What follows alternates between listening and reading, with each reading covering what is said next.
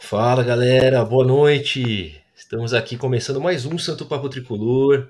Hoje recebendo uma convidada muito especial, já vou falar dela. É, antes disso, vou pedir para vocês aí se inscreverem no canal, curtirem o vídeo, compartilharem, para dar aquela força aí pra gente. E vou dar uma boa noite pro meu querido amigo Gui. E aí, Gui, como é que tá? Boa noite, Marcinho. Boa noite para Gabi, que o Marcinho vai apresentar já já. Cara, programa super especial. Vamos falar bastante sobre futebol. Bora lá pro mais um Santo Papo. Hoje, hoje, gente, um programa especial. A gente está com a Gabriela Brizotti, ela que é subeditora de futebol paulista no portal ENM, também setorista do São Paulo e futebol argentino. Então a gente, hoje a gente vai falar muito de São Paulo Futebol Clube e de futebol argentino. Boa noite, Gabi, e muito obrigado por aceitar o convite e participar aqui do Santo Papo Tricolor. Boa noite, meninos. Boa noite, Márcio, Gui. Um prazer estar aqui com vocês hoje, né? Conversar um pouquinho aí de futebol argentino, São Paulo, é, reportagem, jornalismo, o que vocês quiserem falar. Estamos aí para conversar com vocês. Boa noite para o público também, quem está assistindo. Sejam muito bem-vindos. Se quiser mandar pergunta também, bora lá que a gente está aqui para conversar hoje. É isso Legal. aí, galera. É, é a oportunidade de vocês aí de mandarem umas perguntas para quem cobre os clubes, co cobre o dia a dia. Muito legal. O, o Gabi, para a gente começar, você não quer falar um pouquinho de você, falar o que você faz, um pouquinho da sua história, do seu dia a dia, só para situar tanto nós quanto o público, por favor? Bora lá. Bom, eu sou a Gabriela, né? Eu tenho 24 anos. Sou jornalista formada pela Unesp, inclusive estou aqui com o moletom do jornalismo do meu curso. Tá bem friozinho hoje, então coloquei. Me formei em 2019 e desde então aí estou na área já tentando buscar entrar no mercado de trabalho, trabalhar com a parte esportiva, que foi sempre o que eu sempre sonhei, o que eu sempre quis fazer mesmo. Então, eu entrei na faculdade em 2016, já pensando que eu queria focar no jornalismo esportivo, porque sempre gostei de futebol, sempre gostei de trabalhar nessa área, de procurar sobre. Então, comecei a entrar em projeto de extensão, fazer algumas atividades ali, algumas atividades aqui. No segundo ano de faculdade, na verdade, foi, é, no, comecinho do segundo ano, é, eu entrei na Vavel, ali era totalmente colaborativo, então eu apenas escrevi alguns textos, não recebia nada por aquilo, mas eu falo que isso ajudou muito a formar quem eu sou hoje, porque na Vavel eu aprendi demais, coisas que na faculdade a gente não aprende, e graças à oportunidade que eu tive na Vavel, hoje eu consigo fazer, tipo, textos melhores do que eu fazia anteriormente, que eu acho que só a faculdade não ia oferecer isso. Por isso que eu falo que é muito importante, quando você está nessa área, principalmente do jornalismo, você se meter em tudo que te aparecer para você ganhar experiência, porque isso no futuro te ajuda um monte. Aí na faculdade mesmo, participei de alguns programas, como Observatório do Esporte, que é da Rádio Nesp, também fui editora de esportes numa, rádio, numa outra rádio da faculdade, e ali fui ganhando experiência, fui fazendo minhas coisinhas. Aí no final do ano passado, final do ano passado não, final de 2019, é, consegui uma oportunidade de fazer um freelancer para o SBT. Ali eu fui repórter televisiva, é, cobrindo o campeonato de futsal da emissora. Então fiquei ali fazendo algumas reportagens para o SBT. Mas como era freelancer, não foi algo assim muito fixo, sabe? Foi algo temporário. Na mesma época também fiz alguns freelas para a FUP, que é a Federação Universitária Paulista de Esportes. Fiz alguns trabalhos, cobri alguns eventos para eles. Fui para o Torcedores, fiquei pouco tempo e logo parti para o Esporte News Mundo, que é onde eu estou hoje, Esporte News Mundo. Inclusive, amanhã, dia 16, faz um ano de casa, um ano que eu estou no Esporte News Mundo.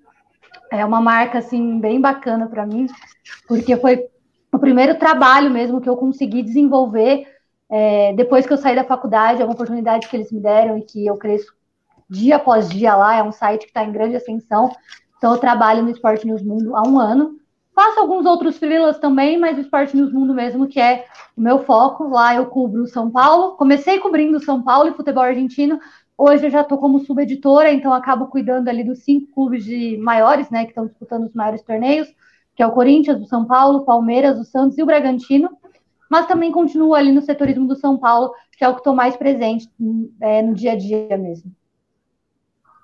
Que legal, quanta coisa, hein, hein Gui? Olha aí, Muita cara. Coisa. 20, Verdade, 24 anos já fez, já fez mais do que você fez a vida inteira, Guilherme. Você nunca fez nada. Olha aí. Que orgulho dessa menina.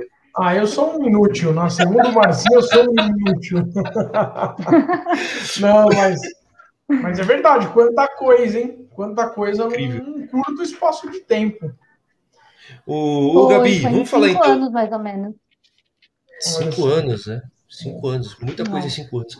Vamos falar um pouquinho da cobertura, primeiro do São Paulo, depois do futebol argentino, que aí é o que, é o que a galera. E dos outros clubes também, lógico. Mas com, com um foquezinho no, São Paulo. E no futebol argentino, que o Gui, que está aqui com a gente, é fã do futebol argentino, diz ele que acompanha, que sabe tudo. E hoje vai ser um teste de fogo para ele, que eu quero ver se ele sabe tudo mesmo. Bom, para começar, né, falar um pouquinho sobre a cobertura. A cobertura do São Paulo, é, no Esporte News Mundo, pelo menos, a gente ali está é, tá dividido sempre em quatro pessoas. Agora eles estão em quatro, eu sou um quinto elemento, mas como eu faço mais a parte ali da edição, eu faço algumas coisinhas só com eles. Então, eles estão mais em quatro. E é uma rotina, assim, muito pegada, não é uma rotina fácil. Eu sempre falo para eles, quando eu estou conversando pra, é, com algum menino, alguma pessoa nova que chegou no site, alguém que está vindo, eu falo assim, não pense que é uma rotina fácil, uma rotina tranquila. Porque, cara, é surreal. Tem dias que vai estar tá tudo bem, tudo tranquilo, tudo na paz. E aí, do nada, explode cinco coisas de uma vez, e aí começa aquela correria, porque você precisa apurar, você precisa ter certeza daquilo que você está falando para não falar nenhuma besteira. Você tem que falar com o assessor do São Paulo, assessor de algum jogador, se tem alguém envolvido. Tem que falar com o empresário, tem que falar com um monte de gente. Na maioria das vezes, eles não te respondem, eles não querem falar com você. Então, assim, é uma loucura. O grupo fica de ponta cabeça. Mas é uma rotina muito prazerosa em contrapartida. Eu gosto bastante disso, porque eu gosto dessa coisa do jornalismo, de você estar sempre ativa, entrevistando, perguntando, apurando. Então, para mim, eu gosto muito disso, mesmo que ainda seja uma loucura. Se você pegar, por exemplo, meu WhatsApp aqui, você vai ver que tem muitos grupos, muitas coisas, muitas conversas, porque a gente, jornalista, está sempre em comunicação, né? Está sempre conversando, sempre trocando informações com outras pessoas. Então, se você pegar, tem informação de tudo, tem grupos de diversas coisas, aí entra um pouquinho a cobertura do futebol argentino também, porque eu estou em alguns grupos de jornalistas de lá que trocam muita informação também. Então, assim, é uma rotina Corrida uma rotina pegada, você não tem hora para entrar, você não tem hora para sair. Tem dias que você vai começar a trabalhar às 7 horas da manhã e vai terminar meia-noite. Tem dias que você vai trabalhar menos, tem dias que você trabalha mais. Nunca é uma coisa assim fixa. Tem dia, tem época que você trabalha de fim de semana, tem época que não.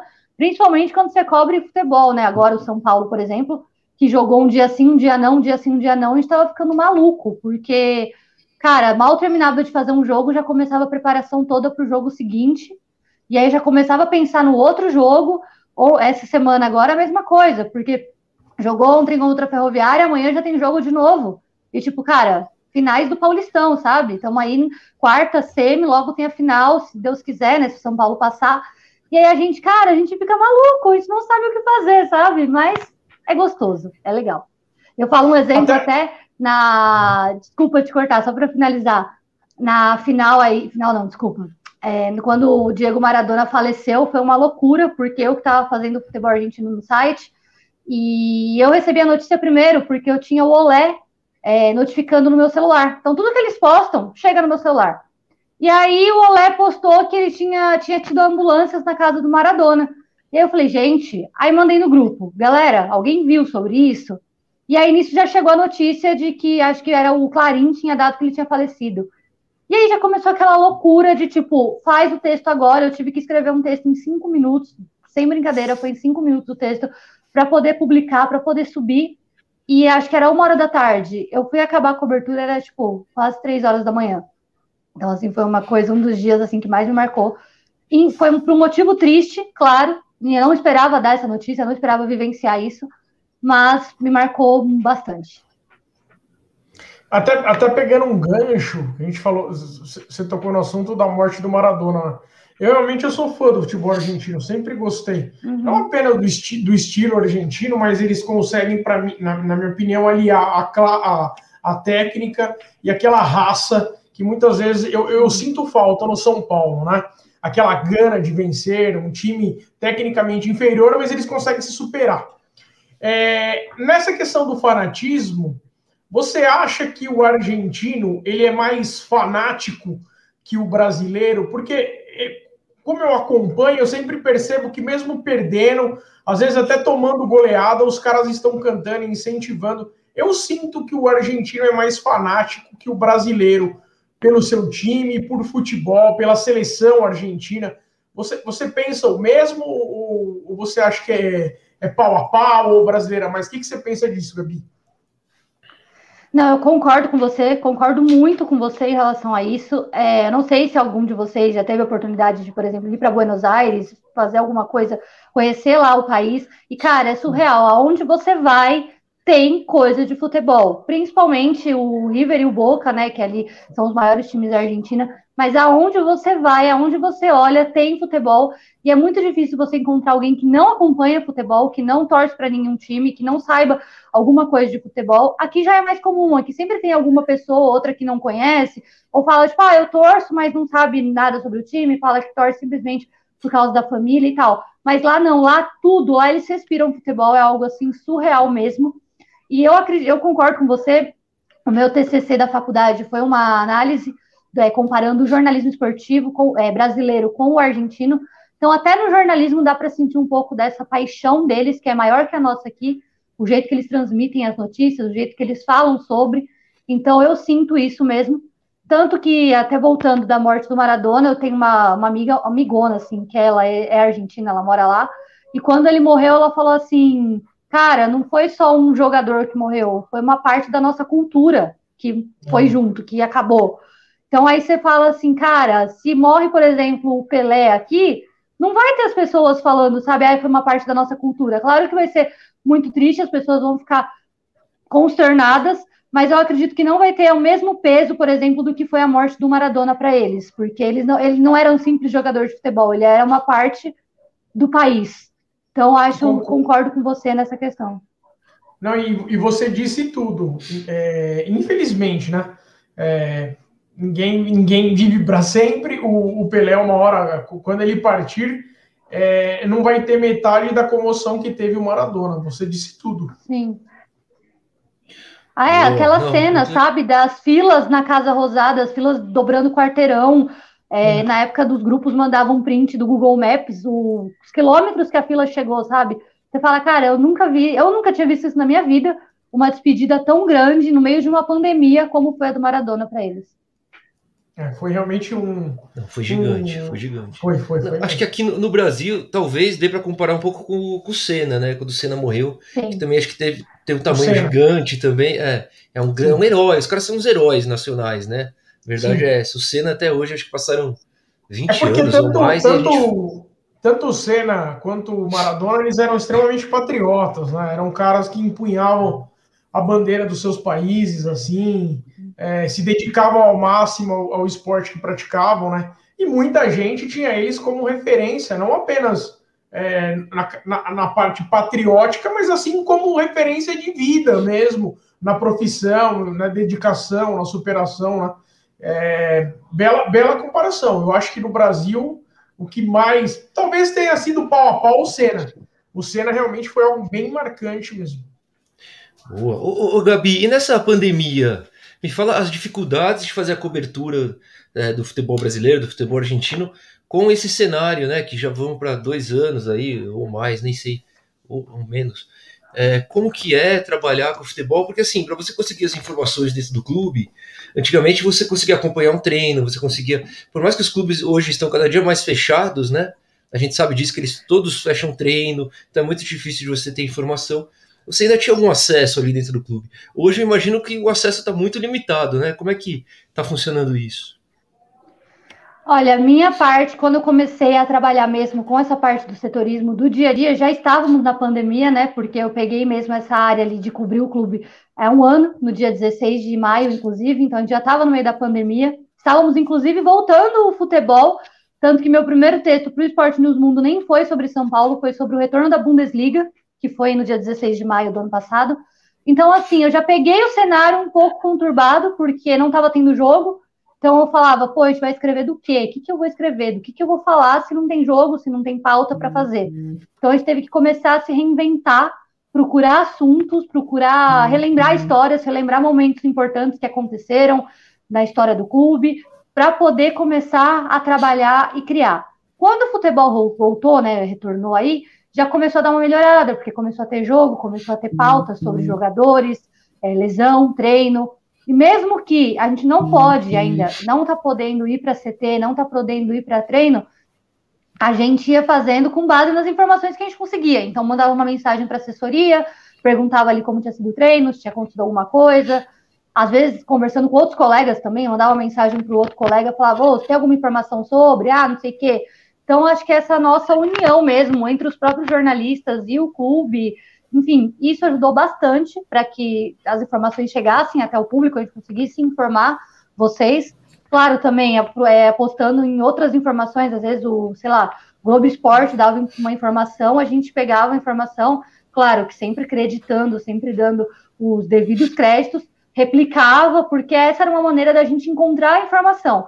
Hoje já está um pouco melhor, porque já está podendo ir para o Morumbi, por exemplo, é, alguns jornalistas, já está podendo ter esse contato maior, as coletivas estão sendo é, online, né, através do Zoom, então isso já está começando a caminhar, talvez, para um retorno em breve para o centro de treinamento, para aumentar essa cobertura diária. Mas no momento a gente tem que se virar do jeito que a gente pode, usar a tecnologia a nosso favor e boa, porque senão a gente não consegue fazer as coisas, não consegue informar ninguém. E, e, os jornalistas têm essa união ou tem uma, uma parte assim que, claro, devem ter notícias que ficam exclusivas para um ou para outro. Não tem uma guerra aí nos bastidores jornalísticos? Eu imagino assim, tá? Mas eu não conheço nada, por isso que eu estou te perguntando. Olha, em questão de furo, em questão de uma notícia assim, tipo, muito, sei lá, vamos supor que, sei lá, teve o treino e o Daniel Alves treinou agora com o time e vai jogar amanhã contra o Mirassol, vamos supor assim. E aí só um jornalista sabe. Ele não vai soltar isso para todo mundo dar e todo mundo informar e acabar com o furo dele. Então aí ele mantém para ele. Mas agora umas informações básicas, tipo, ai, é, teve o treino e foi tudo bem. Não tem por que o cara esconder para ele e falar, tipo, não vou esconder que o treino foi tudo bem, sabe? Então acho que essas trocas de informação tem, claro que não tudo, porque tem coisas ali sigilosas, coisas que ou você não pode falar, porque o cara, a entrevista, a fonte te deu em off, né? Off a gente chama quando a pessoa fala alguma coisa e você não pode contar para ninguém, é tipo um segredo. Ou você realmente não quer dar porque você quer dar o furo primeiro, você quer falar primeiro e boa, entendeu? Então, tem uma troca dependendo do que é, do que é. Dependendo do que é, não tem nada. Ah, entendi, boa. Pode dar um furo aí, Gabi, no Santo Papo, vai.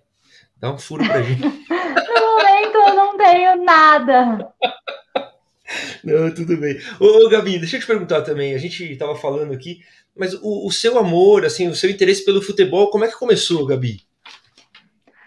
Olha, meu interesse pelo futebol começou, eu era pequenininha. Se você for falar, tipo, ou, seu pai torce. Oi, pode falar. Ou, ou, pelo esporte, tá? Às vezes é, é além do futebol, tá? tá? Ah, não, eu comecei a gostar pelo futebol, mas depois fui avançando um pouquinho. É, eu comecei, ah, aquela história de, pai, seu pai torce para algum time, você seguiu. Não, meu pai, se vocês forem ver, ele não gosta de futebol, ele não acompanha, ele não entende nada e ele fala assim que ele não sabe de onde que eu comecei, surgiu esse gosto, porque ele não gosta. Ele sempre me apoiou, né, pequenininha, comprava as camisas que eu pedia, comprava a bandeira do meu time, mas nunca falou, tipo, ai, vou torcer, você torce por minha causa. Não, ele nem sabe do que, que se trata direito. Então, eu era pequenininha, não acompanhava muito. É, inclusive, meu tio até tentava me fazer torcer para uns times ou outros, e eu nunca me interessei. Até que um dia eu estava no aeroporto, vou tentar falar assim para não revelar o meu time logo de cara, tá assim, né? Tá bom.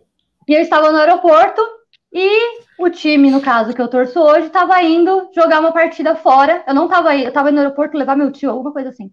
E aí eu encontrei o time no aeroporto. Eu tinha, acho que, seis, sete anos na época. E eu falei, cara, que legal isso, porque eu vi as pessoas tirando foto, aquela festa, sabe, que torcida faz quando o time vai embarcar. Eu falei, nossa, que bacana. E aí eu não sabia do que, que se tratava, mas meu pai, que não gosta de futebol, parou um dos jogadores do time e fez eu tirar uma foto com ele. Eu falei, tá, né? Tirei a foto, mas não sabia quem era o cara. Eu falei, ah, dane-se. Passou. Passou alguns meses, algum tempo depois, o time foi campeão do torneio. E eu vi o cara que eu tirei a foto lá com a taça, fazendo aquela festa, não sei o quê. Eu vi meus vizinhos comemorando. E eu falei assim, cara, eu quero torcer para esse time, que da hora isso. O cara que eu vi no aeroporto agora sendo campeão e que sensação legal. E desde então eu comecei a acompanhar o time, comecei a acompanhar futebol mesmo. E aí foi uma coisa que não parou mais, entendeu? Comecei a gostar, entender mais de regra, entender enfim, tudo que envolvia o time. Minha mãe também aí gosta bastante, minha mãe que sempre vai comigo para o estádio, inclusive. Então, assim, são duas mulheres, querendo ou não. Minha mãe torce também para o mesmo time que eu.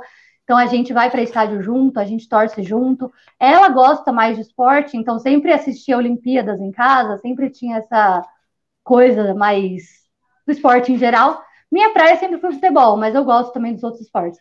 Então foi uma coisa que foi crescendo, foi avançando, foi aumentando, aumentando, aumentando. E hoje estamos aí, né? Torcendo e trabalhando com. Show de bola, Gabi, show de bola. E aí tem uma pergunta que eu sempre faço aqui para as mulheres, para as meninas, que eu acho muito importante para você, mais ainda, que você né, trabalha com futebol, vive o futebol. Eu queria saber de você, assim, quais as maiores dificuldades da mulher inserida nesse cenário e se você acha que o cenário atual ele está evoluindo ou se ainda está muito atrasado, se falta muito como que é, porque a gente sabe que tem muito machismo, tem muito preconceito, a gente sabe que em rede social, eu sei que você é bem ativa, tem vários caras que vão lá e falam merda pra caralho, falando português correto. Eu queria uma visão sua a respeito de tudo isso. Cara, é uma coisa assim bem complicada mesmo, sabe? Não só de torcedor, mas de outras coisas também, colegas de profissão, às vezes, que confundem as coisas, igual eu tava falando, que a gente troca muita mensagem, às vezes pergunta alguma coisa ou outra, e aí você manda uma mensagem para perguntar alguma coisa e o cara já entende outra coisa, sabe? Vem com segundas intenções e você fala, pô, não, calma, não só quero uma informação, sabe? Isso eu sinto muito, principalmente fora do país, tipo na Argentina, é, outros países aqui da América Latina, às vezes eu vou mandar alguma mensagem perguntando sobre algum jogador, contato de alguém, e aí o cara já vem, tipo, ah, mas não sei o que, você é solteira, eu falo, tipo, cara, eu, eu falo na cara dura, eu falo, tá, e o que, que isso vai mudar na tua vida? Eu falo desse jeito, eu falo, saber se eu sou solteira ou não, não te interessa, eu só quero fazer meu trabalho, é só minha profissão, sabe? Eu não quero, é, sabe, muitas vezes os caras até casado, tem foto no Instagram com a família e fica mandando umas mensagens dessa. Aí você fala, meu, se toca. Fora que também tem muito torcedor sem noção, não só em questão de, tipo, de assédio, mas também em questão de machismo escancarado, sabe? De tipo, nunca esqueço uma vez que eu tava num grupo de futebol, na época eu nem trabalhava ainda com isso, e aí um cara fez uma pergunta, nem me lembro qual era a pergunta, acho que era se algum jogador estava disponível, alguma coisa do tipo. E eu respondi o cara, falei, tipo, ah, tal, tal, tal. E aí ele pegou e me ignorou, não me respondeu, não falou nada. Logo abaixo de mim, um outro cara, um outro rapaz, comentou, só que ele comentou um comentário nada a ver, um comentário completamente errado. E aí o cara respondeu ele, falou tipo, ah, valeu aí pela resposta, não sei o que, irmão, não sei o que. Tipo, como se eu não existisse, como se eu não tivesse feito nada. E a resposta do cara estava errada e a minha estava certa. Então, se o cara acreditou no que o cara falou, o problema dele, ele pegou a resposta errada. Fora que tem outras coisas de tipo, isso eu vou abrir, escancarar, acho que dá até para ver aqui atrás de mim que eu sou muito fã do Kevin De Bruyne, que é o jogador da Bélgica e do Manchester City. Eu sou tipo muito fã dele mesmo. E eu tenho uma página para ele no Instagram chamada De Bruyne Brasil. Que a página é bastante grande, tem bastante seguidor e tal. Só que eu nunca mostro minha cara lá, eu não falo quem eu sou, é simplesmente uma página que eu coloco fotos dele e não mostro minha cara. E é muito bizarro como as pessoas vêm falar comigo, me mandam uma direct, uma DM, já achando que eu sou homem, sabe? Já mandando, tipo, ah, e aí, irmão? E aí, bro? E aí, não sei o quê. Eu falo, tipo, não, eu não sou homem. Ou seja, ele supõe algo simplesmente por causa que, ok, que homens, a maioria, a maioria dos homens, né, gostam de futebol e tal. Mas eu acho que você não pode simplesmente pegar alguém que você não conhece, alguma página que você não conhece, e já tratar como se for homem, fosse homem. Porque, pô, eu sou mulher, sabe? E aí já vem um cara numa página que não conhece, que não sabe, e já vem tipo, pai, é irmão, não sei o quê. E aí quando vê que é mulher, piora, porque aí começa a mandar cantada, começa a mandar as coisas, tipo, nossa, uma mulher tem página pro Kevin De Bruyne. Você fala, tipo, pô, tem, por que, que não teria, entendeu? Qual o problema uma mulher ter página pro jogador de futebol? Tipo, mulher não conhece o Manchester City, não conhece jogadores? Então é algo assim muito presente, muito real mesmo. E sobre o cenário, eu acho que tá mudando, tá melhorando mas assim, ainda muito devagar, não está do jeito que deveria ser. É, acredito sim que no futuro vai ter uma melhora, mas ainda está caminhando a passos de tartaruga, digamos assim, sabe? Já tem muita mulher no meio, tanto do jornalismo, quanto mulheres também se assumindo torcedoras. Você vê isso no Twitter um monte. É, várias mulheres comentando sobre o futebol, falando sobre o futebol, no meio do jornalismo também. É, e eu acho isso maravilhoso. Sempre que chega uma menina para falar, alguma mulher para falar alguma coisa na TV ou dando opinião, eu falo, tipo, cara, que legal, tomara que continue assim, sempre crescendo, crescendo, crescendo. Quanto mais, melhor, né, eu falo. Mas tá devagar ainda, falta, sabe? Falta ainda é, alguns apoios para a torcida, para nós jornalistas. É, eu falo, né? Tem um tempo atrás que o São Paulo até lançou um programa, se eu não me engano, para sócias, né? Que era um canal de denúncia caso ocorresse algum assédio no Morumbi, essas coisas. E são essas iniciativas que a gente precisa, mas iniciativas que realmente aconteçam e que realmente ofereçam esse é, apoio para a mulher torcedora. Eu falo isso porque, eu, como eu disse, eu vou com a minha mãe para o estádio, então são duas mulheres ali. E a gente se priva muito, sabe? Então a gente sempre vai de calça, a gente nunca vai de shorts, pode estar o calor que for.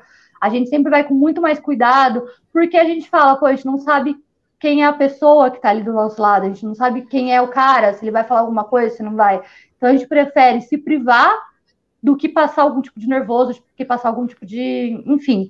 Então, acho que está mudando, mas as passos de tartaruga ainda. Que triste. Deixa eu fazer uma. É um depoimento triste, hein? Eu fiquei triste, porque eu imaginava é. que não era tão, tão grave assim a situação. São várias situações ruins, né, meu? Pelo amor de Deus, cara. Fala aí, Gui a gente aprende a lidar, entendeu? Com, tipo, vai passando os dias, vai se tornando uma coisa assim. Não é natural, porque não é natural, mas a gente vai não. cantando calejada que vai acostumando já. A gente vai. Chega uma hora que a gente fica, tipo, ai, de novo, ah, tá, não sei o quê. Mas, tipo, nem se irrita mais, sabe? Porque não vai mudar nada. Não, mas são vários obstáculos, né? Então, para você é, exercer a sua profissão, que para um homem é um. Para o homem é mais fácil, porque para você, porque você tem tantos Sim. obstáculos por ser mulher que é meu, é revoltante, com certeza. Eu não imaginei, não.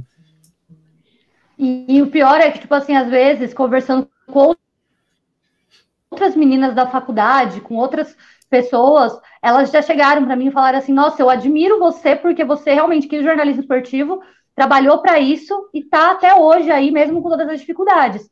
Eu, a menina falou para mim, eu desisti. Tipo, fui para outra área, fui para cultura, fui para música, fui para entretenimento, porque eu vi que no jornalismo esportivo eu não ia ter paz, eu não ia ficar tranquila. Então, é assim, ou você aprende a lidar com isso e ignora, ou você desiste, porque hum, fácil, fácil não. É, então, é triste, né? Tem que ser muito corajosa, tem que batalhar muito. Algumas ficam no caminho. Olha, é mais triste ainda. Que merda. Sim. É verdade, não é fácil não. Mas falando assim de mudanças, né? Esperamos que as coisas mudem para melhor, né? E não e não piorem, né? As coisas realmente estão muito difíceis no mundo, né? É. Mas assim, Gabi, queria perguntar para você que hoje existe uma explosão de, de, de canais, de blogs, de, da, da, de torcedores, né? Vamos falar especificamente do São Paulo. Isso, de alguma maneira, eu acho que está, não sei se a palavra revolucionando, mas isso está mudando um pouco o conceito de mídia e de abordagem sobre as notícias do clube. Né? Hoje, é, você, você, as notícias fogem um pouco até do controle da mídia, do jornalismo tradicional. Então, hoje, o, o torcedor ele tem uma gama de programas muito grande, de, de torcedores falando para torcedores. Eu queria que você falasse um pouco como que você enxerga essa mudança no quadro geral aí, que hoje você tem centenas de canais de torcedores falando para torcedor. Isso mudou alguma coisa na mídia tradicional?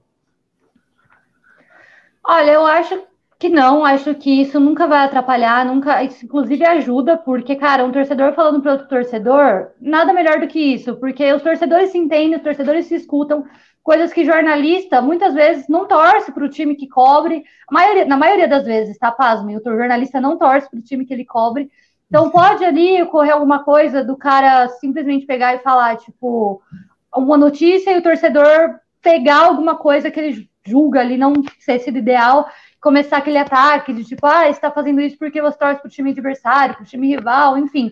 E já o torcedor, falando para o torcedor, não tem tanto isso, é mais aquela confiança mesmo na informação que ele passa. Eu acho que isso ajuda e isso pode ser até uma alternativa para o futuro, porque os veículos grandes, eles sempre vão estar ali, eles sempre vão ter um espaço, sempre vão conquistar as coisas. E os pequenos, eles também têm condição, sabe? Os veículos pequenos que eu digo é torcedor falando para torcedor, enfim, os que estão começando a crescer agora. Eles também têm condição de passar uma informação, eles também têm a condição de apurar. Se fizer direitinho, não fizer nada para, tipo, enfim, incitar violência quando perde ou incitar alguma coisa de errado, não tem por que não ter. Um exemplo que eu falo bastante é no Santos, por exemplo, que as mídias alternativas lá são tem muito mais espaço, por exemplo, do que os veículos tradicionais. Se você vai participar de uma coletiva do Santos, é, tem veículos tipo o Diário do Peixe, Meu Peixão, que são veículos ali que começaram da, do torcedor, falando para o torcedor, ganharam proporções enormes, porque fizeram um trabalho bonitinho, um trabalho direitinho, e hoje já tem esse espaço. No São Paulo, isso falta um pouco ainda. Eles dão muito mais espaço para os veículos tradicionais, né? E acabam deixando um pouquinho de lado, já deixo minha crítica aqui, um pouquinho de lado os veículos menores, os veículos que estão iniciando agora, os veículos de torcedor, enfim. Então, isso acaba, acho que, prejudicando um pouco, porque a informação, ela não tem que ser privada, sabe? Ela não tem que ser ali só de um, não tem que ser um monopólio, tipo, ah, só os veículos grandes têm acesso à informação e só eles vão passar de um jeito para o torcedor. Não, porque, cara, se ele for passar do mesmo jeito todos os veículos grandes, ele passa o que ele quiser. Ele passa o que ele bem entender, o que ele bem quiser, enfim. Então, no momento que a informação, para mim, ela não pode ser monopolizada ali, tem que ser aberta a todos, isso gera mais a oportunidade, por exemplo, de ter uma informação mais clara, uma informação mais precisa, e não simplesmente o que a grande mídia quer que as pessoas fiquem sabendo, já fica uma informação mais ampla. Não, é, é muito legal isso, porque se você assistir três coletivas do São Paulo, não precisa assistir mais do que isso, você vai ver que são as mesmas pessoas fazendo as perguntas em todas as coletivas, tá ligado? Dá para você até citar, que eu não vou citar, mas são os mesmos, os mesmos. Tem a, tem a mulher, tem o cara, tem, dos mesmos veículos, quer dizer, não foge daquilo. Então você tem total razão, total razão, Gabi. E a gente está em uma busca, né, diária, assim, até uma conversa que a gente tem sempre com os assessores do São Paulo. A gente sempre pede para poder participar de coletiva, para poder ser cadastrado, e as mesmas, é sempre as mesmas coisas, de ai, é, o tempo é curto e a gente dá prioridade para quem cobra o time mais tempo, para quem está mais tempo, enfim. E são sempre as mesmas pessoas, acabam sendo sempre as mesmas per perguntas, entre aspas. E acho que se abrisse espaço para outras pessoas novas perguntar, talvez poderia mudar um pouco é, inclusive as perguntas que são feitas, o jeito que a coletiva é. Então, eu acho que falta um pouquinho disso, sabe? Dessa, de entender que não só os veículos grandes fazem jornalismo decente, que outros têm veículos menores que fazem jornalismo tão bom quanto. Não, e é uma puta oportunidade do, do clube abrir, por exemplo, toda coletiva ter dois, dois espaços para dois jornalistas menores ou de canais menores seria do caralho, seria um puta, puta legal. Acho e que sabe o que é mais bizarro? O mais bizarro é que, assim, no São Paulo, por exemplo, a gente não pode participar das coletivas normalmente. Normalmente são, igual eu te falei, é sempre é, prioridade para quem já cobra o time há mais tempo. Mas na Libertadores a gente está conseguindo participar de praticamente todas, porque os outros clubes de outros países abrem a. Tipo, por exemplo, o Racing, o Rentistas, eles abriram é, vaga para a gente se cadastrar, a gente se cadastrou, conseguiu credenciamento pela Comembol e fez perguntas, tipo, era um jogo de Libertadores. E a gente fala, pô, por que no jogo de Libertadores a gente consegue participar e no jogo de Paulistão não tem espaço, sabe? Qual a diferença, pô? Tipo, inclusive no jogo contra o Racing, a pergunta que a gente do Esporte News Mundo fez, o Crespo elogiou, sabe? Aí você fala, pô, o Crespo elogia a pergunta, a gente participa da Libertadores, mas não participa do Paulistão. Qual a lógica? Ah, que legal isso. Só antes, oh, rapidinho, Gui, só uma coisa. Só fala qual pergunta foi essa, oh, Gabi, que eu fiquei curioso. Todo mundo ficou que o Crespo elogiou? Foi a do João. O João fez uma pergunta na época, era o jogo contra o Racing, se eu não me engano. Ele falou sobre essa questão de estar tá jogando as finais do Paulistão junto com a Libertadores. E ele queria saber qual era a tática, a estratégia, acho que o Crespo ia usar para conseguir conciliar né, essas duas fases, é, fase final da fase de grupo da Libertadores e do Paulistão. E aí o Crespo deu uma risada e aí ele falou: Ah, muito boa, muito boa. E aí no final ele acabou, deu uma fugida da resposta, não falou claramente ali abertamente, falou que era algo que eles iam estudar ainda, que é, a confederação tinha que ver para não bater mais essas datas importantes tal, mas falou, muito boa, muito boa, então valeu. Legal, que orgulho, hein? Vai aí, Gui, desculpa.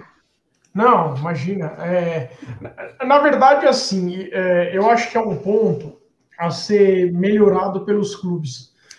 Porque muito se fala assim, ah, os clubes eles não dão muito espaço às mídias que são declaradamente torcedoras do próprio clube, por conta de não colocar de repente o treinador ou os jogadores numa saia justas depois de uma derrota, coisa do tipo.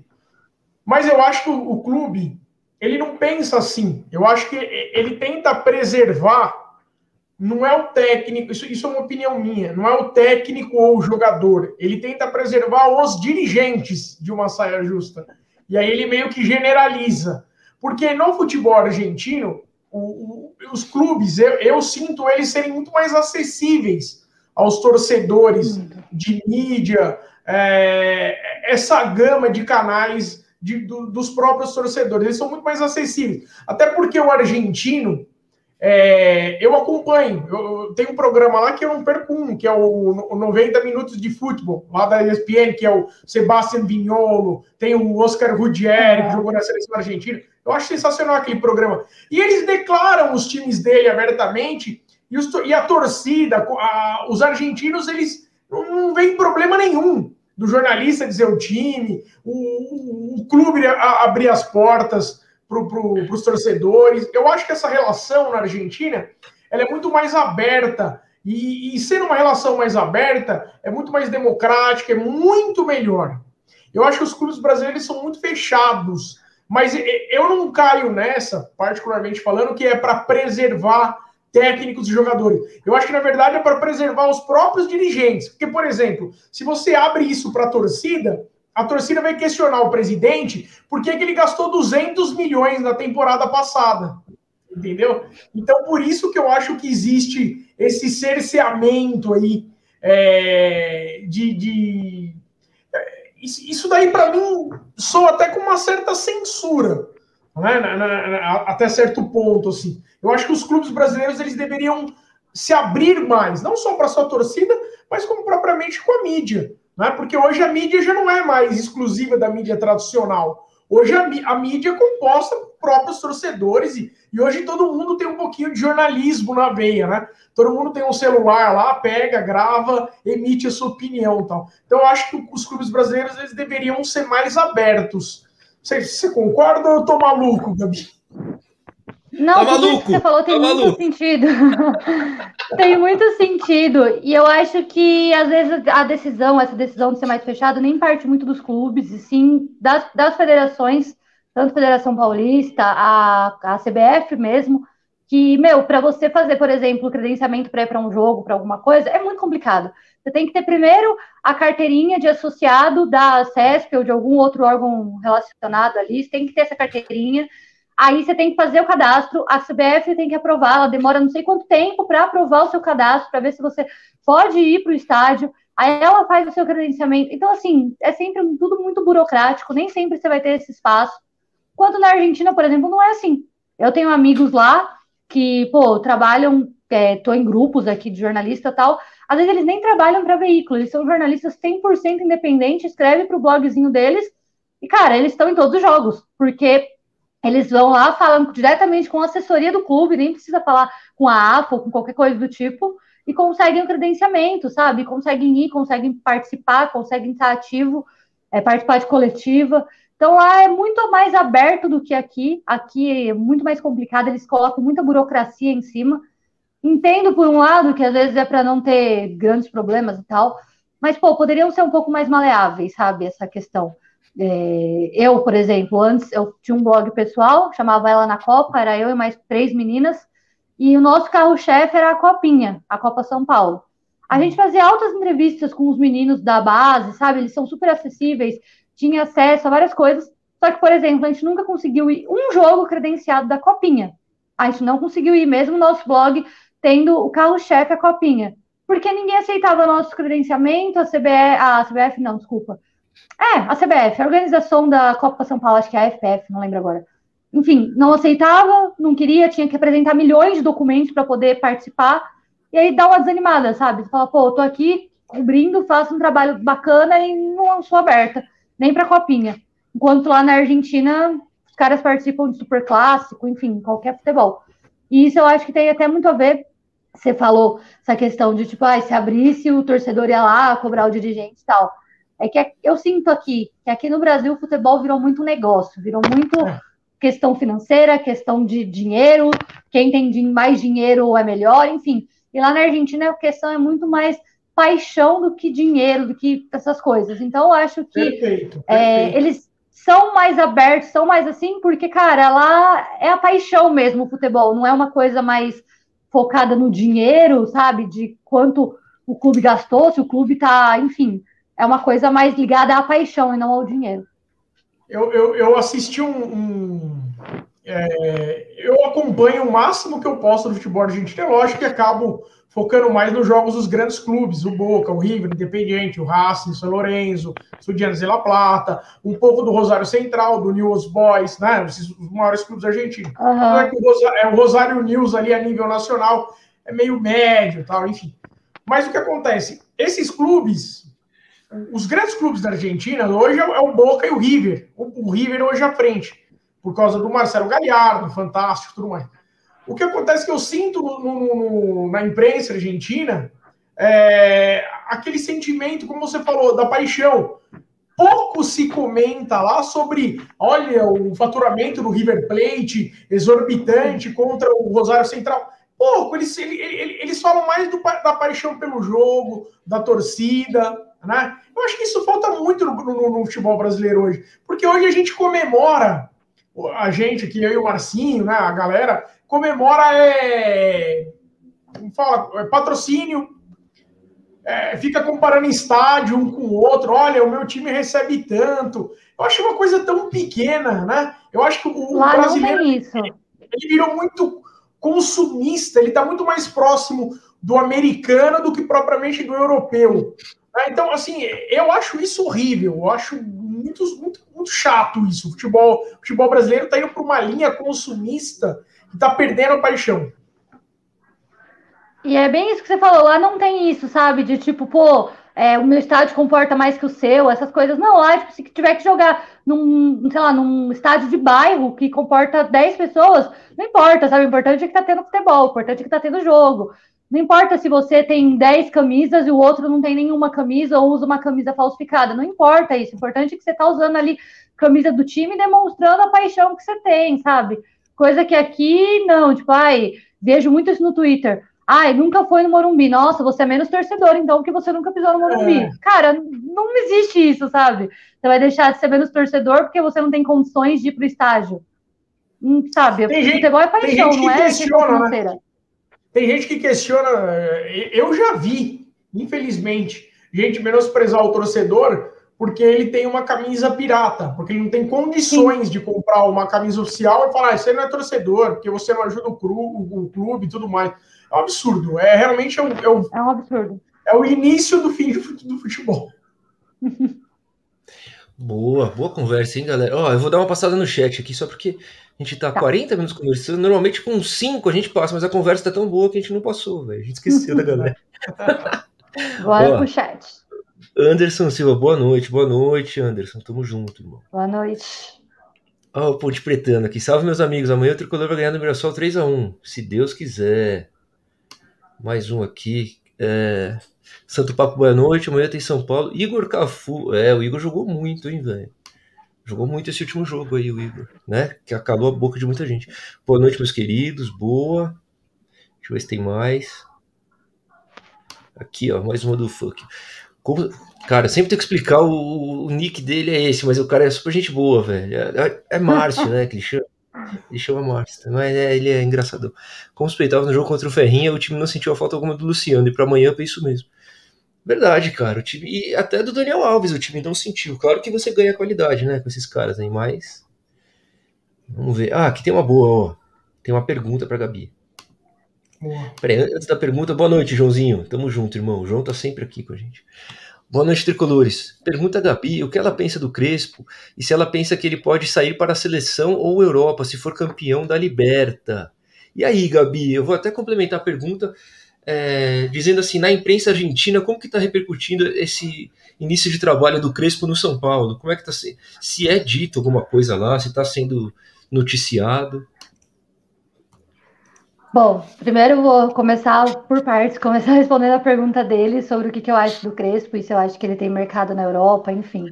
É, eu gosto muito do trabalho do Crespo, já acompanhava ele antes no Defensa e Justiça, vi ali a, praticamente a trajetória completa da Sul-Americana do ano passado, então eu já tinha uma noção um pouco de como seria o trabalho dele aqui, do que, que ele poderia agregar.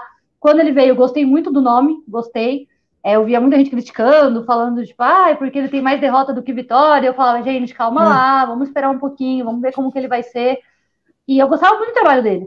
Então, quando ele chegou, eu falei, opa, e a comissão técnica dele também eu acho muito boa. O Alejandro Corran, é, o, to, o, Tobias Corran também, o Nepote, eu acho eles bons nomes, né, que na Argentina já são bem conhecidos. Então, estou gostando do trabalho dele até aqui. Vamos ver se continua assim. E se tem mercado na Europa, eu acho que a torcida São Paulina pergunta isso. Na Europa, não, desculpa, na seleção, porque já está um pouco traumatizada, né? O Balsa deixou para a seleção, o Osório também saiu para a seleção. Então, acho que a torcida do São Paulo está um pouco traumatizada com o técnico que sai para a seleção. Pode ser, porque não? Acho que o Crespo tem sim futuro para ser um técnico um dia, quem sabe, de seleção argentina ou de algum outro time da Europa. Eu acho que no momento ainda não, acho que ele tem que fazer um pouco mais, trabalhar um pouco mais aqui no São Paulo, porque ele tem nome, claro, mas se você pegar os trabalhos dele recente, com todo respeito ao Defesa e Justiça, ao Banfield, são clubes de pouca expressão na Argentina. Seria diferente, por exemplo, se ele tivesse treinado um Boca Juniors, um River Plate e tivesse vindo para o São Paulo. Aí eu acho que seria um pouco diferente. Mas como ele treinou defesa, agora vem no São Paulo, o trabalho dele ainda está sendo um pouco contestado, está mostrando resultados bons agora, mas tem sempre aquela dúvida. Eu acho que ele pode até ganhar Libertadores, por exemplo, aqui com a gente mas eu acho que ele teria que demorar um pouquinho mais ainda para poder ir para alguma Europa ou seleção. Minha opinião. Não sei se poderá acontecer, enfim, mas eu acho que ele ainda fica um pouquinho aqui sim. Em relação à pergunta do Márcio sobre a imprensa argentina falar e tal, no grupo, um dos grupos que eu tô chama Periodistas. E a galera lá é muito amiga, sabe? Tipo, Cisou, Amanda Meme e tal. E tem muitos jornalistas lá. E aí, sempre que o Crespo ganha, igual ontem, ou faz alguma coisa assim, tipo, participa estreia e tal, eles mandam, tipo, gente, é o Crespo, olha o que o Crespo tá fazendo, nossa, Hernanzito, eles falam, né, Crespito, que não sei o quê. E aí eu tenho uns amigos lá que torcem pro Defensa e Justiça, e eles ficam tipo, nossa, olha, era do Defensa, tá no São Paulo agora, o gigante da América, que não sei o quê. Eles sabem reconhecer muito, e eles exaltam o Crespo, assim, tipo, olha, o São Paulo do Crespo, eles não falam o São Paulo, é o São Paulo do Crespo que ganhou, São Paulo do Crespo que fez tal coisa, São Paulo do Crespo que não sei o quê. Então, eles têm muito essa ligação com o técnico, porque acho que o Crespo também ele ganha pelo carisma, né? Por ele ser ali um cara mais é, simpático, aberto, enfim. Porque eu, por exemplo, eles não têm essa mesma coisa com o Benítez. Benítez também é argentino, eles deveriam ter uma troca também com o Benítez. Não tem. Com o Benítez ontem eu falei, nossa, o cara fez um baita de um jogo, não sei o quê. E aí eles já ficam, não, Benítez, é, não sei o quê, tá jogando bem agora, mas logo vai passar. Não, porque o Benítez não sei o quê, porque o Benítez ele fantasmeia, que é quando o cara some, tem jogo do cara pipoca, o famoso pipoca aqui no Brasil. Porque o Benítez é pipoca, porque o Benítez não sei o quê. Já que o Crespo não, o Crespo, nossa, o Crespo, olha os feitos que ele tá fazendo, que não sei o quê. Então, eu acho que é muito por conta disso também, e porque o Benítez, claro, ele jogava ali no Independente, Independente, as pessoas do Racing nunca vão falar que o cara é bom. Já o Crespo não, o Crespo por ser o Defensa e Justiça, a maioria das pessoas gostam muito dele. Show de bola. E você comentou do, do São Paulo, né? Que como que eu queria saber como que os jornalistas argentinos, os próprios torcedores, veem o São Paulo, né? O Gui várias vezes ele fala aqui que o São Paulo é muito admirado lá, que o São Paulo tem um puta respeito, que é mais respeitado é, internacionalmente, né, assim, na América do Sul, incluindo a Argentina, do que dentro do Brasil. Você acha que é isso mesmo, Gabi? Você que tem uma relação mais próxima com, com a galera de lá? Cara, eles respeitam demais, demais mesmo. Tanto que nos últimos jogos, não, desculpa, no último jogo contra o Racing, até participei de um programa ao vivo lá, do programa chamado Orgulho Racinguista, né? Que os caras falam de Racing, enfim, eu entrei para dar algumas informações sobre o São Paulo e aí, em off, né, com as câmeras desligadas, o cara ele falou para mim assim: ah, é no ar a gente falou que respeitava o São Paulo, que tinha, tinha esse respeito. Mas agora, em off, eu vou te falar: na verdade, não é respeito, a gente tem medo mesmo. Ele falou: não é respeito, é medo, a gente tem medo de enfrentar os times brasileiros, o São Paulo, enfim, qualquer outro time. E aí eu falei para ele, eu falei assim, aqui a gente também tem esse receio, sabe? Tipo, vai jogar com o argentino, já fica com aquele pé atrás, tipo, é argentino, não importa. Eu falei para ele, pode ser o time da Série B. A gente vai ficar com aquele, pô, é argentino, sabe? E aí eles deram risada, racharam o bico lá, ficaram, ah, nossa, não sabia que vocês tinham essa mesma sensação da gente. Mas para eles sim, em relação ao São Paulo, é sempre tipo, ai, olha, o São Paulo, eles sabem a história, sabe? Sabem os jogadores, sabem que foi ali o clube do Tele, sabe do Raí, então eles sabem um pouco quem é o São Paulo, os títulos que ganhou, a expressão nos últimos anos. Eu acho que isso tem diminuído até por conta da seca de títulos, enfim. Os argentinos ficaram um pouco na bronca com o São Paulo, isso eu vou falar por conta da final de 2012 da Sul-Americana. Então, assim, eles ficam meio com o um pé atrás quando fala do São Paulo, porque eles falam, tipo, ah, aquele jogo que não acabou, que o São Paulo foi sacana, que, enfim. Então, eles têm uma versão um pouco diferente da que só do que, que acontece, do que, que falam aqui sobre aquele jogo. Lá, tipo, o que foi passado para a Argentina foi que realmente o São Paulo ameaçou os caras do Tigres e que os, os caras não voltaram com medo do que poderia acontecer em campo, porque diz que tinha gente armada no vestiário, enfim, é uma versão um pouco diferente da que a gente sabe aqui. Então eles ficam um pouco com o pé atrás, mas tem aquele respeito sim, porque eles sabem que o São Paulo é um dos maiores da, da América, que tem bastante título. E hoje em dia eles também têm esse respeito bastante pelo Flamengo, por causa do passado recente aí da Libertadores, da, da final com o River Plate. Mas tem sempre aquela coisa de tipo, pô, o Racing eliminou o Flamengo ano passado da Libertadores, então Pode ser que o Racing esse ano também consiga ganhar do São Paulo. Pode ser, enfim. Então, eles sabem sim da história, conhecem bem, mas nos últimos anos tem um pouco, tá caindo um pouquinho esse, como pode dizer, essa respeito pela grandeza do clube, digamos assim. Mas pouquinho, pouquinho. Ah, mas é, isso, isso é até óbvio, né? É triste, mas como esses últimos anos do São Paulo são deploráveis, né? Deprimentes, tristes. E a gente espera que no próximo fim de semana acabe essa fase horrível que a gente tá passando. Pelo amor de Deus, ninguém aguenta mais, cara. O, eu vou colocar uma aqui. Você quer fazer alguma, ou Gui? Eu posso colocar uma do chat aqui? Dá uma passadinha no chat e na sequência eu faço uma pergunta para Gabi. É, vou colocar só essa daqui, ó. Parece que o Crespo e a comissão dele gostam muito de estar no São Paulo. É isso mesmo, Gabi. Você que acompanha um pouco mais de perto, a gente acompanha as fotos deles, né? Sempre no pós-jogo, eles sempre sorrindo. E você vê eles empolgados, né, cara? Acho que é até do, do argentino isso. A gente vê o respeito do Crespo, acho muito legal. Eu sempre comparo muito aqui porque não tem como fugir disso o Crespo com o Diniz, né? O tratamento que o Crespo dá para os jogadores, ele é um, um, cavalheiro, né? Ele abraça os caras, ele é educado. Enquanto o Diniz xingava do jeito dele. Ah, tem gente que fala, ah, é do futebol, o futebol é isso. Mas eu prefiro muito mais esse jeito do Crespo. Enfim, como que você enxerga esse ambiente dessa comissão argentina lá dentro e a relação com os jogadores? Como que você vê isso, Gabi? Cara, eu realmente sinto isso que mandaram aqui no chat, não consegui ver o nome de quem mandou, mas eu sinto bastante que a comissão técnica tem uma. É o João Paulo, isso, acredito sim. Porque a comissão técnica tem uma relação próxima ali de sentir mesmo, sabe? O que é o São Paulo, entender qual que é o, a necessidade do clube, como quem é o clube, a história do clube. O Crespo usando aquelas pulseirinhas, sabe, tricolor, eu acho máximo. Ele sempre tá com a pulseirinha, né? Pulseirinha tricolor, famosa pulseirinha. Os caras da comissão técnica dele também, você vê os caras vibrando, sabe? Sai gol, você olha pro banco, tipo, os caras estão realmente comemorando, vibrando mesmo, como se fosse, sei lá, final de Copa do Mundo todos os jogos, sabe? Tanto que eles vibram, tanto que eles comemoram.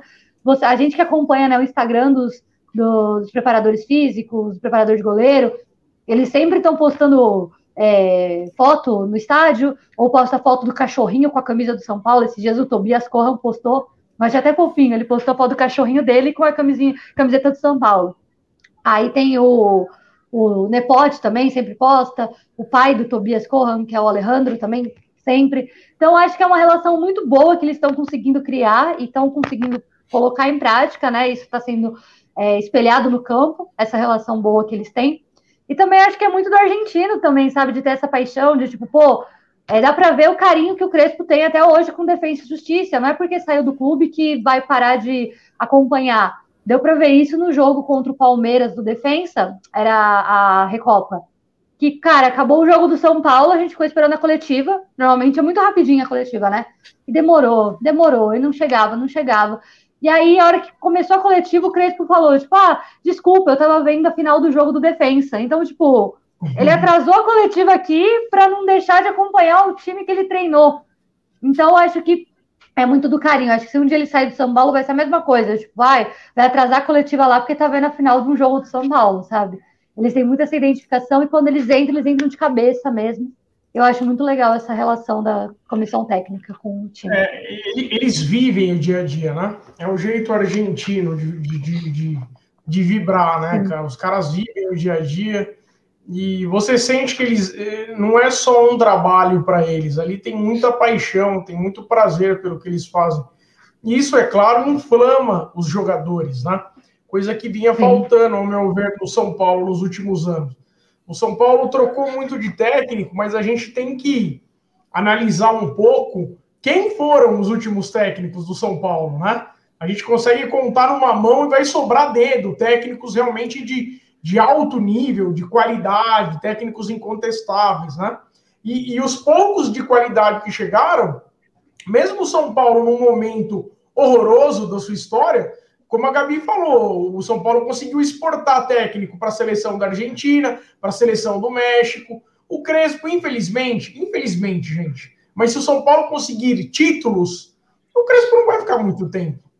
Por conta da qualidade dele, por conta que ele é um astro do futebol, é um cara que foi centroavante da seleção argentina, um cara campeoníssimo como centroavante no futebol europeu, é uma personalidade do futebol. Se ele conseguir tirar o São Paulo da fila, conquistar títulos, infelizmente eu acho que o Crespo não fica dois anos no São Paulo, porque ele tem mercado para isso e ele vai ser seduzido por grandes seleções, grandes clubes, ofertas milionárias. Não que ele seja um mercenário, mas são coisas que você sobe, não um ou dois, mas vários degraus, né? Então, é, é, fatalmente, ele tendo sucesso no São Paulo, nós não vamos ter ele por muito tempo aqui. Infelizmente, eu gostaria de ter o Crespo aí por 10 anos no São Paulo. É, em pouco tempo, ele tem demonstrado o serviço e tem dado resultado, o que cai um pouco por terra aquela coisa do ah, precisa dar tempo. O próprio técnico do Palmeiras, em pouco tempo, conquistou resultados, né? A gente Jorge Jesus, muito... Jorge Jesus também. O próprio Jorge Jesus ganhou a Libertadores e o brasileiro numa, numa tacada só. E a gente nessa, nessa linha, Gui, nessa linha que você está ah. falando, só, o, parece que o Alejandro Corrêa ele recebeu uma proposta para para ir para a Europa. O Marcelo, o Bielsa, né, o El Louco Bielsa, fez uma proposta pra, e ele resolveu ficar. Então, às vezes, os caras estão planejando aí é, realmente primeiro fazer um pouquinho de história aí no São Paulo ah, e depois seguir muito. o caminho. Mas que vão seguir o caminho, vão, com certeza. É, eu gostaria muito que. Tem um amigo meu que fala que se o São Paulo ganhar dois títulos agora com o Crespo, o Crespo vai para o Barcelona, para o Real Madrid da vida. Não é de se duvidar, mas tomara que ele, ele tenha uma, uma longa jornada aqui, porque é um cara que ele, ele só agrega, né, Gabi? O Crespo, no dia a dia, assim, ele é um cara só que agrega. inflama, né, a galera, né? Com certeza, ele inflama. Eu acho que isso, como você disse mesmo, é muito do argentino, sabe? De inflamar o time, de inflamar os jogadores para jogar. Não precisa muito longe, só lembrar ali de 2016, é, o Balsa no comando pegou aquele time do São Paulo, que não era um time com peças boas, com peças fortes, e chegou numa semifinal de Libertadores na minha opinião, só não chegou na final por causa daquele jogo que foi teve aquele pênalti claríssimo que não foi dado para o São Paulo, que se tivesse o VAR ali, São Paulo tinha muita chance sim de jogar a final daquele ano. E não era um time com peças fortes, era um time mediano. E, cara, o Bausa colocou, levou os caras até a, final, a semifinal da Libertadores. Então, acho que isso é muito do argentino, sabe? De pegar o time, inflamar e. O time pode ser mediano, pode ser o que for, mas eles vão dar tudo, sabe? Dar o sangue ali dentro para chegar o mais longe possível possível. Então, acho que é realmente isso. Ele inflama os jogadores e os jogadores jogam com raça. E eu acho que é a oportunidade que ele dá também. Ontem, na entrevista coletiva, o Igor falou que o Crespo foi o técnico que mais deu oportunidades para ele na carreira dele, sabe? Então, ele acredita nas pessoas, nos jogadores, e dá oportunidade. Tá dando agora oportunidade para o Vitor Bueno de centroavante, tá dando oportunidade para o Igor Vinícius, deu a oportunidade para o Daniel Alves retornar, né, ali na ala direita. Então, o Crespo dá essa oportunidade e acredita nos caras. Eu acho que isso é essencial, mostrar confiança e que acredita no trabalho das pessoas. É, essa questão dele, dele rodar o elenco, né, Gabi? Além de é, você fazer bem para a parte física, lógico, ele mantém todos os jogadores interessados, né? E todos os jogadores com garra, com vontade. É importante pra caramba, né? Muita gente não, não vê isso, né? Mas é, é foda pro, pro grupo, né? Com exceção do Bruno Rodrigues, que eu não sei o que está acontecendo, ninguém sabe o que está acontecendo. Ele é o único ainda que não teve grandes oportunidades com o Crespo, né? Não teve oportunidades. Então, tem que ver aí para ver o que, que acontece com ele. Mas os outros jogadores, sim, estão tendo bastante oportunidade.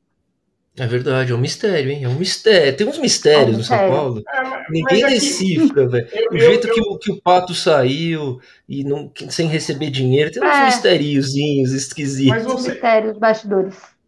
É, mas vocês, vocês vão lembrar que, que é, existe no passado recente no São Paulo, foi assim com o Jean, foi assim com o Igor Vinícius, aquelas famosas cláusulas contratuais, quando você empresta o jogador.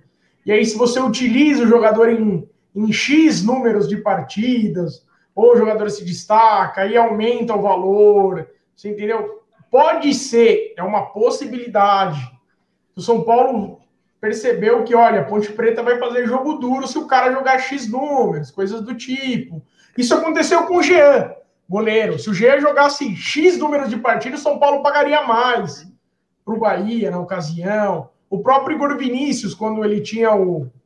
Ele era jogador do Ituano, né? É, é, é o que acontece? Quando isso vem à tona, ah, ele não está sendo aproveitado a galera cria uma, uma, uma tempestade, começa aquela boataria desenfreada, né? E às vezes pode ser simplesmente uma, uma situação contratual, que o São Paulo está se prevenindo, está enxergando que ó, o jogador ele, ele é bom, mas a gente utilizar ele agora, a ponte vai querer tanto. Você entendeu? Então, é, existem coisas que eu acho que aí sim deveria ser um pouco mais reservada, como talvez esteja sendo tratado. Porque se a gente for acreditar que ele está sendo boicotado, coisa do tipo, criaram uma história fantasiosa falando que ele está fazendo panela. Quem que é o Bruno Rodrigues para fazer panela, gente, né? Tem umas coisas. Não tem essas não bizarrices, Gabi? No dia a dia você deve se deparar com cada maluquice, né?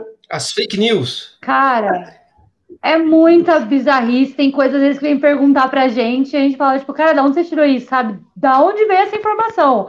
Ah, eu vi fulano, não sei quem postar, e você fala, tipo, não, não existe isso, sabe? É coisa de que inventaram. Tem muitas vezes também que a gente acaba caindo porque é empresário querendo levantar a moral de jogador, e aí acaba ferrando o setorista, ferrando o jornalista que só quer trabalhar e passar informação verdadeira. Isso aconteceu comigo não tem muito tempo, que começou a rolar aquele boato do, do Alan Franco no São Paulo, o Alan Franco é. do Independente. Esse é o nome do time agora. Independente, isso. Começou a rolar esse boato, e aí eu peguei e fui falar com o empresário dele, chamei, mandei mensagem, tipo, aí, aconteceu o mesmo contato? Como que foi? E aí o empresário super me respondeu, mandou um áudio falando, tipo, não, teve o um contato sim do São Paulo com a gente, é, o São Paulo está interessado, cobriu a proposta do time dos Estados Unidos. Eu já achei esquisito, né? Porque eu falei, nossa, São Paulo cobrindo proposta, não tem dinheiro nessas coisas, mas tá cobrindo proposta. Mas ok, né? Não, mas tá, o, fez o contato. Aí eu falei assim: não, mas você tem o valor exato que o São Paulo cobriu? Ah, não, isso a gente ainda tá é, é definindo. Quando tiver tudo certo, eu te aviso. Ah. Falei, ok. Aí peguei, fiz o meu papel, que é o quê? Informar que eu conversei com o cara e que ele me falou a informação. Aí eu é. passei, postei no meu Twitter, fiz um texto até, mas sempre falando, o empresário dele que me falou, tipo, não tem como eu saber se é o empresário tá mentindo, se o empresário tá falando a verdade ou se o empresário tá querendo inflamar o jogador. Que eu dei a notícia e foi. E realmente não se concretizou, não fazia sentido nenhum. O cara acabou indo para os Estados Unidos e ficou claro ali que era só uma questão do jogador, do empresário querendo valorizar o passe do cara, sabe? Então ele pegou um time brasileiro, um time que tem conhece, que o mundo inteiro conhece e falou, ó, tá tendo interesse aqui para os caras dos Estados Unidos, sei lá, aumentarem a proposta, ficarem ali mais preocupados em perder o cara. Então, tem muito disso, e tem também as boataria aí que a torcida inventa, às vezes, cria umas teorias do Bruno Rodrigues, tem essa que ele tá criando panela, teve uma outra que falou que ele brigou com o Crespo, umas coisas assim, tipo, nada a ver, sabe? Nada a ver.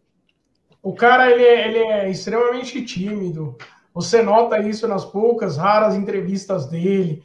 É, acabou de chegar da Ponte Preta, do interior de São Paulo. O cara tem poder para fazer panela. Então, esse cara é demais, né? Olha, uma amiga Mandar sua um beijo para Bianca. É a namorada do Gabriel Hashimoto. Ah, então tá. Tá explicado. É a namorada dele, a Bianca. Um beijo para Bianca. Amo você também, amiga. Obrigada por estar aqui. Eu não sabia que você está aqui hoje, mas obrigada por estar aqui hoje. Deve ter sido o Gabriel, com certeza, que passou o link para ela. Mas obrigada, amiga, por estar dando esse apoio aqui hoje com a gente. Obrigado. A gente agradece também, obrigado. Apro aproveita, galera, que está aí assistindo. Se inscreva no canal aí para dar uma força para nós. É isso aí. Ó, tem uma do, do, Marcelo Godoy aqui, Gabi. Boa noite, rapaziada. Procede Davi Luiz no tricolor? Ou é fake? Pra mim tem cheiro de fake isso aí, hein, Gabi? O que, que você acha? Ah, eu também acho. Eu acho que ó, ontem não fui eu que fiquei responsável por essa apuração. Quem estava era o Vitor, né, do Esporte no Mundo. Tentou entrar em contato com o empresário dele, né, com o pessoal que cuida da carreira dele aqui no Brasil. A gente não teve resposta, ninguém falou nada, mas isso me cheira muito fake news, muito também essa mesma coisa que eu falei, de querendo às vezes valorizar passe, ou querendo, sabe, de tipo, nossa, mas né, acho que não vira, não, não vira. Davi Luiz no, no no São Paulo foi um portal que eu nunca ouvi nem falar na vida que deu essa informação primeiro. E acho que é só, às vezes, caça é byte, né? Que a gente fala, clickbait, que é tipo para clicar e dar, sei lá.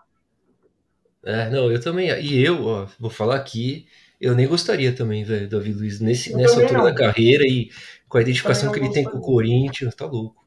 Mim, Sim. É, porque ele é assumidamente corintiano, né? Então, pelo amor de Deus.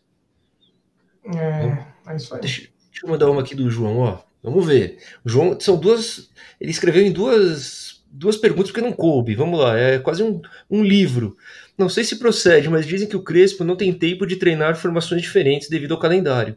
A ideia do Crespo é treinar uma variação tática 3-4-3 com pontas abertos e a preferência pelo Paulinho Boia foi por estar mais adaptada ao esquema 352. Hoje também teve uma foto no Instagram do Éder, do Bruno Rodrigues traba trabalhando no Refis com o Daniel Alves. Essa foto eu vi também. Vocês viram isso daí? Não. Sim. Não cheguei a ver, não. Mas, mas eu acho que é, essa questão do Bruno Rodrigues aí não tem nada a ver com mau ambiente, nada a ver. Eu acho uma escolha técnica, é, ou de repente até uma, uma, uma questão contratual. Agora é interessante falar do 3-4-3, porque o Crespo, quando, quando, o técnico do Defesa e Justiça, campeão da Copa Sul-Americana, ele realmente ele, ele, chegou a jogar a grande maioria dos jogos no 3-4-3. É lógico que a gente fala desse 4 no meio-campo, ele varia, né? Varia muito o posicionamento, mas geralmente é o 3-4-3, com dois pontas e um cara mais centralizado, que é o Brian, o, o, o Brian Romero. Esse, esse centroavante chegou até a ser cotado no São Paulo nos últimos dias. Tá sabendo alguma coisa, Gabi, do, do, do Brian Romero, que foi artilheiro do Defesa e Justiça, um jogador que já trabalhou com Crespo, e é meio que o centroavante. Não é aquele centroavantão, tipo Cone, tipo Fred, mas é um cara que se movimenta ali. Está sabendo alguma coisa ou, ou também cai na fake news? Não, isso tem sendo ventilado faz tempo já, desde quando o Crespo chegou, alguns nomes do Defesa e Justiça estão sendo ventilados aqui o Brian Romero, aí tem o outro que é, acho que é Brian Ruiz, alguma coisa assim, que é o zagueiro. É o Francisco então, assim, tá Pizzini, né? Tem o Pizzini também, que tinha um tem, também. independente, né? Então, assim, vários nomes do Defesa e Justiça estão sendo ventilados. Eu acredito que possa ser real, porque o Crespo conhece o trabalho dos caras, sabem como que os caras são dentro de campo, quais são os pontos fracos, os pontos fortes. Então, pode ser sim não sei se uma sondagem, porque o São Paulo está sondando várias pessoas, né? Isso já foi dito até em entrevista. Carlos Belmonte já falou que estão vendo atacantes que disputaram o Paulistão, estão é, falando que estão vendo é, jogadores de fora. Então, eu acredito sim que possam estar é, acontecendo essa sondagem, mas não que, tipo, nossa, vai fechar semana que vem ou no próximo mercado. Às vezes é só uma análise mesmo para ver valores, começar a estudar a possibilidade. Da próxima vez que é, sei lá, puder contratar, aí sim, ir lá e fechar o negócio. Mas só uma análise mesmo, tipo, de fora, sabe? Não que vá realmente virar negócio mais para frente. Mas uma sondagem básica. Eu acho que isso pode estar acontecendo sim. Ele mas é não tem nada jogador, concreto. O Brian Romero é bom jogador. Sim. Ele que marcou o gol, acho, na final, né, da, da, da Sula contra o Lanús, acho que foi ele mesmo. Foi, foi. O, segundo jogo foi 3 a 0 lá pro, pro, pro Defensa. Foi o, foi. O, o, segundo Eu acho que o segundo jogo o, o Defensa passeou. Eu acho que um foi 0x0 e o outro é. foi 3x0. Foi, acho que foi isso mesmo, eu não tenho certeza, mas acho que foi isso. Diga. Boa. Do que você conhece aí do futebol argentino, você acha que além dessas que vocês estão falando, tem alguma boa oportunidade de negócio para o São Paulo? Algum que, né, principalmente na frente, algum nome que você vê e o Gui que conhece também, às vezes tem mais alguém? Cara, assim, de cabeça para falar e talvez para o São Paulo algum nome assim que possa vir forte, eu não consigo falar agora assim de cabeça, mas tem alguns jogadores que eu gosto bastante do estilo de jogo, principalmente é, eu falo do River Plate, eu acho que o Palavecino é um grandíssimo jogador que vai ter mercado futuramente, não sei se no Brasil, na Europa, mas eu acho que ele pode sim ter mercado aqui. No Boca, eu gosto bastante do meio-campo, que é um meio-campo jovem, que começou agora a ter mais oportunidades, que é com Almendra, o Varela, Medina. Então, acho que são jogadores ainda jovens que precisam um pouco de carga, sabe? Jogar mesmo, eles estão conseguindo isso agora. Eu acho que são ótimos nomes que podem vir pintar aí mais para frente. Tem também jogadores do. Eu tenho fazer um vídeo, inclusive, esses dias eu ia fazer sobre, o, sobre essas promessas que podem vir para o futebol brasileiro. Eu acabei não fazendo ainda por falta de tempo, mas eu dei uma estudada a respeito de alguns nomes também. Tem muito jogador do, de times menores, de menores expressões, tipo Ginásia, Estudiantes de La Plata, Rosário, News, que estão despontando, que lá na Argentina são considerados. Não lembro os nomes exatos agora, mas são jogadores assim que tem futuro e que podem vir para frente aí pintar no futebol brasileiro ou europeu. Boa. Aliás, galera que está aí assistindo a gente, sigam a Gabi no Twitter, no Instagram. Tá aqui, ó, é o arroba Gabrizotti. É esse tá aqui, ó, Gabrizotti. Ai, nunca sei. Aqui, aqui. É, é aqui, é difícil, pronto. né? É difícil. É, aqui, ó. É, é, isso. Porque, meu, ela faz uns conteúdos muito legais, ela faz umas trends, aqueles negócios de linha do Twitter que eu nem sei fazer, e é muito louco. E vale a pena, vale a pena seguir ela. E tem mais uma aqui, ó, Gabi, vou colocar na tela, do João de novo. Gabriela, o que você acha do De La Vega, do Lanús? O De La Vega é o, é o ah. famoso cabeludo que fez aquele golaço contra o São Paulo. Pepo De La Vega, né? Ah, eu acho ele um bom jogador, eu acho que ele é um dos que pode ter futuro. Eu acho que ele ainda tá ganhando espaço, ele veio ali da, da base, né? Tá crescendo no Lanús pode sim que tenha espaço no futuro, mas eu vejo ele muitas vezes não para o futebol brasileiro, sabe? Eu já vejo ele ali mais para a Europa, assim, jogador estilinho Europa, assim, parece, na minha opinião, né? Mas eu gosto do estilo dele de jogar contra o São Paulo ali. Vocês sabem o que aconteceu, o De La Vega é, joga bastante bem, é um jogador muito bom. Mas eu não vejo o nome dele aqui no Brasil, assim, na minha opinião, não sei se teria muito mercado aqui. Tipo, tipo eu, o Borré, já tá em outro eu nível. Que, eu é, acho que o São Paulo o São Paulo deveria ir atrás de três jogadores na Argentina. Do Rojas, do Racing, camisa 10, da seleção paraguaia, joga muito, 25 anos, o cara novo. O Pizzini, do Defesa e Justiça, e do Brian Romero. Até porque já, já ele, ele, já conhece o Crespo, o Crespo conhece, foram campeões tal. Então isso facilita muito o entrosamento tal. O Crespo sabe onde utilizá-los melhor tal. E o, esse Matias Rojas do Racing joga demais. Um moleque de 25 anos da seleção paraguaia. Eu acho que o São Paulo poderia tentar uma negociação com o Racing. Boa. Ô, ô, Gabi, vamos fazer um exercício aqui de palpites e de previsão nessa reta final do Campeonato Paulista? Pitacos, pitacos da Gabi. Bora. Pitacos. É, vamos ver se que, quem acerta aqui. Começando, claro, com a Gabi, que a gente não quer influenciar nossa convidada. Para a final do Paulista, é isso, Marcinho? É, para essa fase aqui, São Paulo e Mirassol, Palmeiras e Corinthians, depois a final uma previsão da Gabi, o que, que, que, ela acha que vai acontecer, se a gente sai dessa fila, ou se não, ou se a gente perde o final para o Corinthians, para o Palmeiras, ou se a gente não passa nem do Mirassol, como é que vai ser isso aí? Meu Deus. Pode ser. Responsa. Ó, oh, mas é, o que eu falei ontem, eu participei da, do Saideira, né, que é o nosso programa no Esporte News Mundo, sempre pós-rodada, eu falei isso, é, me perguntaram também, ah, você acha que o São Paulo vai ser campeão? Você acha que o São Paulo sai da fila? Eu assim, a gente tem que ter muito cuidado. Acho que o que vai definir, que vai definir realmente a minha opinião, se o São Paulo sai da fila ou não, vai ser o jogo de amanhã, porque o Mirassol ali, os torcedores estão traumatizados por causa dos últimos acontecimentos, né?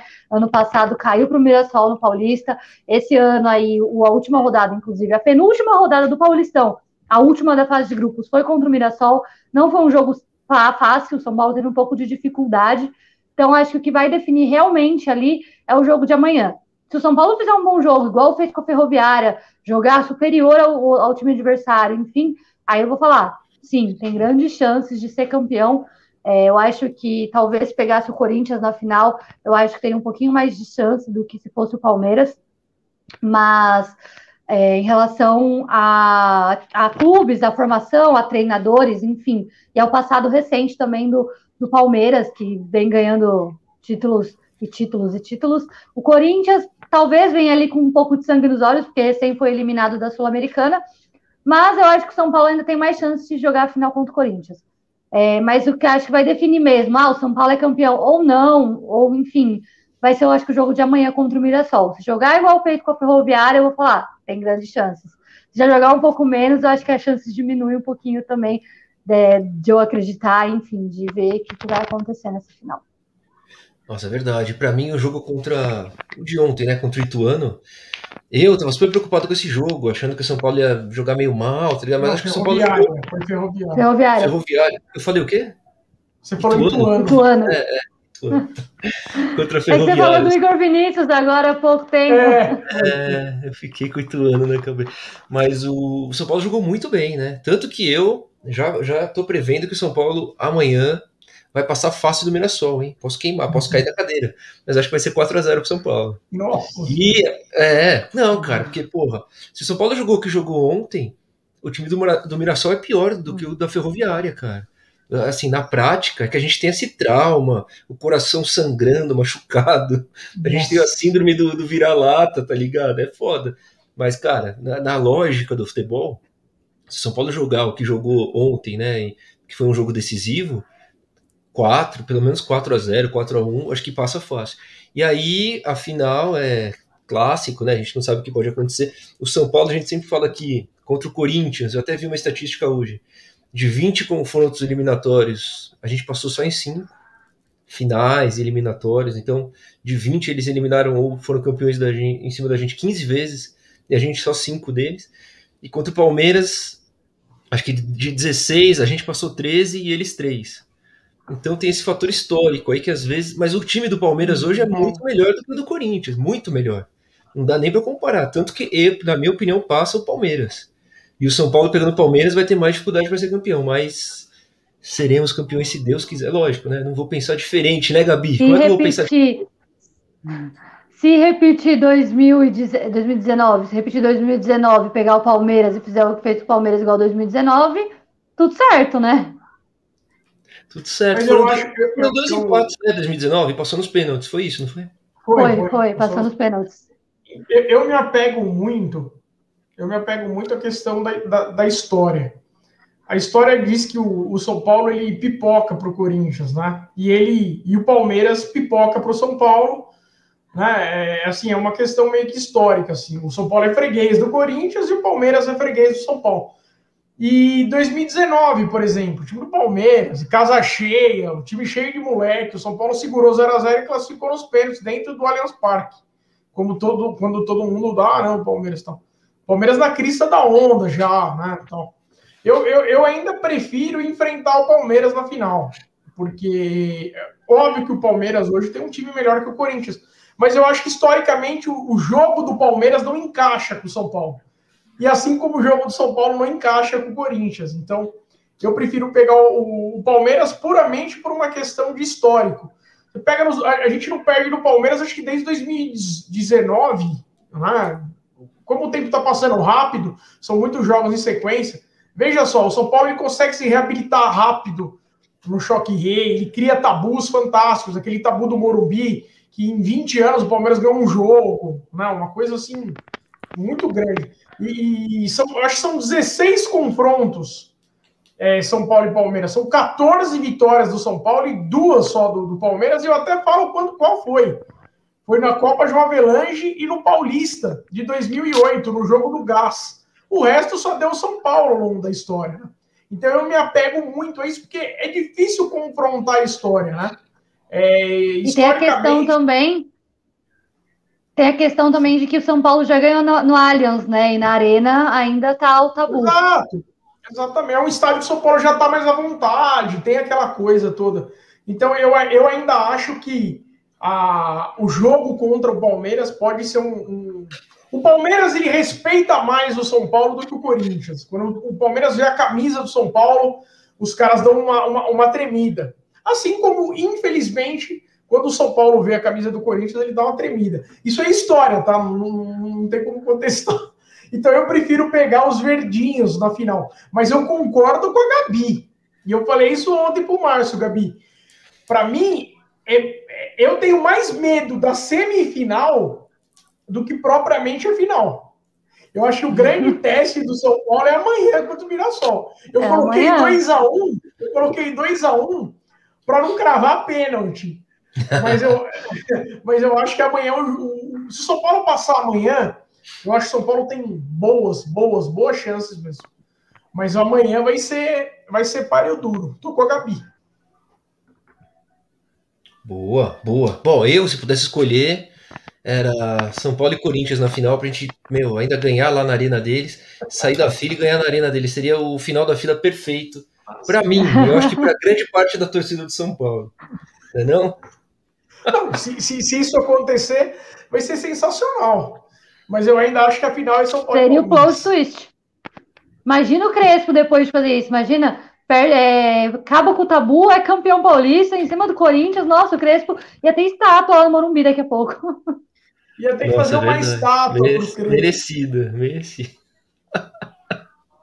Olha lá, aqui do João. São Paulo tem que jogar contra o Corinthians de amarelo e preto, igual o Penharol. Exato. É uma. O, Guarani do Paraguai, né? Também, é, é verdade. É, é então. o, o Gui, você tem mais alguma para Gabi? Senão a gente encerra, cara, e deixa ela curtir o finalzinho de sábado. Ela já está aqui uma hora e vinte com a gente, cara. Verdade. Obrigado, Só... Gabi. Eu, eu, queria perguntar para a Gabi se, se ela, para fechar, né? Até porque a gente já segurou ela mais quase uma hora e meia aqui. É. Mas eu queria perguntar para ela assim, em termos de Libertadores. Ah, o papo tá legal, nem dá para perceber direito. Tá legal mesmo. legal. Papo muito legal mesmo, que legal. Não, quando o papo é bom, o tempo voa, né? A gente nem é, eu quero perguntar mais assim, em Boa. termos de Libertadores, dos times argentinos, eu, eu, eu sinto o River é, talvez num final de ciclo, um período de transição, vamos melhor dizer assim, né? É, mas é lógico, na hora que entrar no mata-mata, eles vêm muito fortes, tanto o River quanto o Boca. Mas eu acho que o Racing ele pode surpreender. Você acha que vai ficar entre River e Boca, como sempre, ou você acha que o Racing pode surpreender aí esse ano, em termos de Libertadores? Olha, eu não acho só como o Racing pode surpreender, como, por exemplo, o Argentinos Júnior também pode ser um dos uhum. nomes aí que pode surpreender e vir forte. Está em primeiro do grupo deles, está fazendo grandes jogos. O Racing estava é, desacreditado porque está com problema interno, problema com jogadores, o técnico, enfim. Mas aí contra o São Paulo, eles já ergueram um pouco ali os ânimos, né? De tipo, opa, a gente conseguiu empatar com o São Paulo do Crespo, o grande São Paulo do Crespo, que eles falam, e a gente está aqui bem, então pode sim ter uma boa, um bom, é, uma injeção de ânimo. Agora, até no Campeonato Argentino, eles estavam para não passar, para não se classificar, e acabaram se classificando, vão jogar as quartas de final, inclusive o jogo contra o Racing, que vai acontecer com a gente, né, na terça-feira, com São Paulo, o Racing pode vir com reserva também. Então não vai ser só o São Paulo que vai jogar com uma equipe mista. O Racing também pode jogar, porque eles estão jogando o Campeonato Argentino, estão nas quartas de final, inclusive amanhã tem jogo contra o Vélez. Se passar, é. o Racing pega River ou Boca na semifinal do Campeonato Argentino. Então, muito provavelmente, eles vão vir com time reserva. E o River Plate e o Boca Juniors, eu não estou botando muita fé neles, o River, inclusive, eu acho, vejo, melhor que o Boca, mas eu acho que amanhã o Boca ganha, porque o River, hoje saiu a notícia que está com 15 jogadores infectados por Covid. É, Nossa, dos bastante. 15, acho que 10 são titulares. O Galhardo, inclusive, está com Covid. Então, para o Super Clássico é. de amanhã, eles já vão vir 99% é, desfalcados. Então o Boca tem mais chances de passar. E aí o River Plate na Libertadores, claro, quando os jogadores se recuperarem, ele vai estar com mais força, força total, com os jogadores querendo não mais descansados, porque não vai ter essa. É, já vai ter sido eliminado do Campeonato Argentino, enfim, se for o que realmente acontecer amanhã. Enquanto o Boca Juniors eu não boto muita fé, é um time ainda que está se reestruturando, tem ali os jogadores novos, né? Tipo, melhor, desculpa, os jogadores mais antigos, tipo o Tevez, o Esquerdos, que já são jogadores de nome, que disputaram alguns títulos com o Boca, mas o Vilha, mas também tem os jogadores mais novos agora, a maioria do time do Boca é jogadores novos, o meio-campo inteiro que eu falei agora há pouco, é tudo jogador sub-20 que subiu. Tem também os laterais, o Sandes, o Capaldo, que são jogadores também meninos, sabe? É um time muito jovem ainda. Eu boto muita fé nesse time do Boca. Acredito sim que eles possam trazer frutos, mas não para essa Libertadores. Eu acho que precisa um pouco de tempo para eles, é, para os meninos se adaptarem a essa. verem que eles estão realmente agora no time principal, se adaptarem a essa é, rotina mesmo de jogos praticamente diários que estão sendo agora por causa da pandemia. Pode ser que para Libertadores do ano que vem ou até 2023, aí sim o time do Boca esteja muito forte com esses meninos já voando. Mas para esse ano, eu acho que o River Plate talvez esteja melhor que o Boca. O Boca, tenho minhas dúvidas ainda, até se classifica né, para a final, para a próxima fase. Tenho minhas dúvidas, não sei, o Boca é o Boca, mas tenho minhas dúvidas. Eu também acho que, mas o, eu acho que... É, é, é um palpite. Eu acho que o Santos classifica e o Boca não. É, eu depois do jogo contra o Santos eu tive essa impressão também. E eu acho que quem tem que ter atenção mesmo é o Vélez, o Argentinos e o Racing, talvez. Eu acho que são os times ali que tem que ter bastante atenção. Boa, concordo. Boa, gente. É isso, galera. Ô, ô, Gabi, vou te agradecer aqui demais você ter participado. Espero que, que possa voltar mais vezes, porque o papo foi sensacional. Meu, você sabe tudo de futebol argentino, é incrível, cara. Eu fiquei assim, muito, muito feliz de bater esse papo com você. Você, o Gui, manja muito também. Foi show de bola, galera aqui no chat curtiu demais. Eu só tenho que te agradecer. Você, desde o primeiro contato que eu fiz, sempre foi super simpática, super né, aberta a participar aqui. Então, muito obrigado, Gabi. Valeu, Gabi. Mandou Obrigada a você, Márcio. Volte mais vezes, volte mais vezes. Com certeza, só fazer o convite que a gente volta aqui para conversar, bater esse papo. Agradeço muito vocês pelo convite, pelo espaço. Foi muito bacana mesmo, nem vi o tempo passar. Vocês falaram uma hora e meia. Eu fui olhando no relógio, falei, caraca, já é 11 e meia, nem parece que foi tudo isso de live. Muito bacana mesmo esse bate-papo. É, quando a gente fala de coisas que a gente gosta, né, e o bate-papo flui, sempre é assim, né? Então agradeço demais. Amanhã tem jogo, 8 e meia. Vamos ver aí quem vai para a final. Se for o São Paulo, estamos aí fazendo mais uma cobertura, né, dessa final do Paulistão. E é isso aí, gente. Muito obrigada a todo mundo que acompanhou pelo chat, que mandou perguntas, que esteve aqui. Um abraço para todo mundo e me sigam aí nas redes sociais que a gente fala ainda muito de São Paulo e futebol argentino. Boa. Aliás, Gui, qual, o, o Gui não, Gabi, qual que é o canal de vocês no YouTube que vocês fazem as lives pós-jogo? Só para galera seguir também. É arroba é Esporte News Mundo. Só colocar no YouTube Esporte News Mundo, que lá tem todas as lives que a gente faz, os bate-papos, as nossas entrevistas. Tem tudo no canal do YouTube. Esporte News Mundo. Fechou, Gabi. Obrigado mais uma vez. Boa noite. Foi sensacional. E tamo junto, ó. Estamos encerrando aqui. Valeu. Vamos encerrar mais valeu, um Valeu, Gabi. Valeu, Marcinho. Valeu, galera tchau, tchau. Boa noite. Tchau, gente. Boa noite.